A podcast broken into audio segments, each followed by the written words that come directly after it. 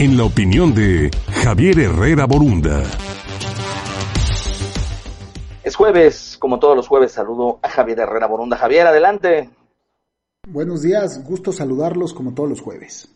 Dentro de las medidas que se han planteado los gobiernos locales para hacer frente a la crisis económica que vivimos, resulta interesante hablar de una iniciativa de ley en materia de arrendamientos que se presentó en la Ciudad de México para garantizar el derecho a la vivienda.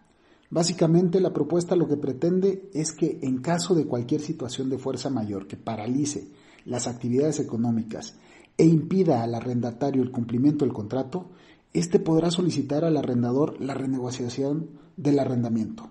Recordemos que el arrendamiento es un contrato bilateral y oneroso en el que ambas partes, inquilino y propietario, tienen obligaciones recíprocas, las cuales pactan en plena libertad. Si bien es cierto que el Estado mexicano tiene la obligación de dedicar recursos y programas para atender el problema de la vivienda, bajo el precepto de que es un derecho humano, de ninguna forma puede transferir como una carga para los propietarios de bienes inmuebles la responsabilidad del éxito del arrendamiento, pues con ello violenta el derecho fundamental a la propiedad privada que está consagrada en la Constitución.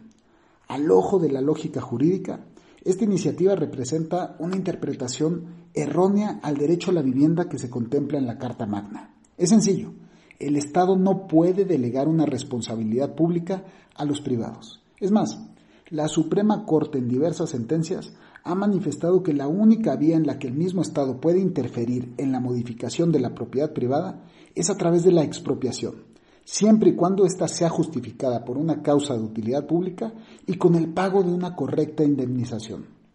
Claro que estoy a favor de la elaboración y aplicación de una correcta política pública urbana. La emergencia sanitaria demanda acciones inmediatas. No obstante, las acciones deben de ser legales. Hacer justicia social no significa inclinar la balanza hacia un lado. Al contrario, justicia social significa lograr conciliar los intereses de las partes en este caso, arrendadores y arrendatarios. El mercado se tendrá que ir autocorrigiendo. Es una ley de la economía. Existen otras vías legales para ayudar. Puede ser vía subsidios o otros incentivos que mitiguen.